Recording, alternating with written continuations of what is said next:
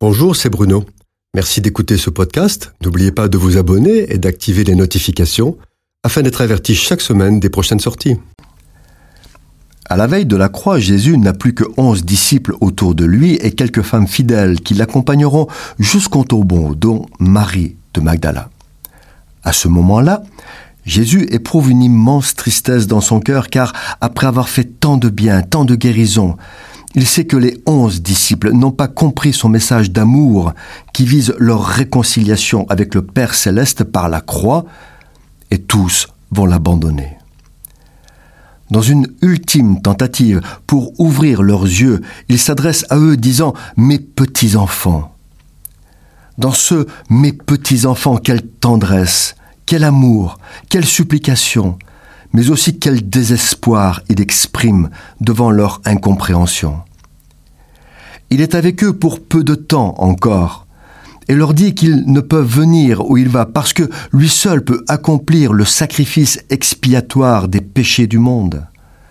Sacrifice nécessaire, parce que le salaire du péché c'est la mort. Par la croix, Jésus sacrifie sa vie pour eux, et ils ne le comprennent pas. Pierre, encore lui, le disciple trop pressé réagit et dit ⁇ Je te suivrai jusqu'au bout et je donnerai ma vie pour toi ⁇ Je comprends que tu veuilles me suivre, dit Jésus, mais c'est trop tôt.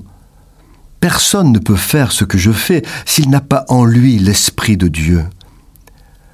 Tant que je ne suis pas ressuscité et glorifié, l'Esprit Saint ne peut être manifesté dans la vie des hommes. Pierre, ta bonne intention est charnelle. Sans l'Esprit Saint, tu ne peux me suivre. Tu vas t'effondrer et même tu vas me renier trois fois avant que le coq chante. Devant le trouble des disciples, Jésus, avec une tendresse de Père, les console en disant que votre cœur ne se trouble pas. Croyez en Dieu et croyez en moi. Je ne vous mens pas, je ne vous trompe pas. Vous allez passer par des moments de doute et de désespoir. Vous allez avoir l'impression d'être trahi, de vous être trompé, d'avoir tout abandonné pour me suivre, croyant alors que ça n'en valait pas la peine. Ayez confiance en moi. Tenez bon.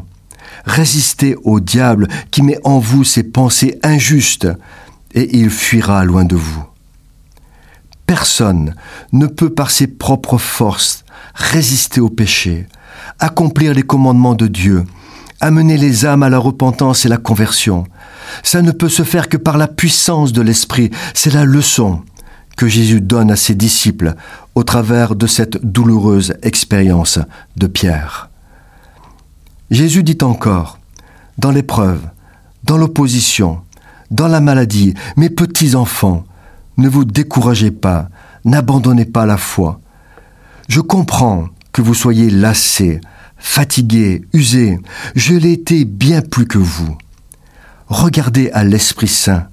Il est puissance de Dieu en vous. L'épreuve ne durera pas toujours. La fin sera votre victoire et votre justification pour votre bénédiction si vous tenez bon. Les disciples ont eu confiance en Jésus. Et l'histoire a montré qu'ils ont eu raison. Cette chronique a été produite par Bruno Oldani et Jacques Cudeville.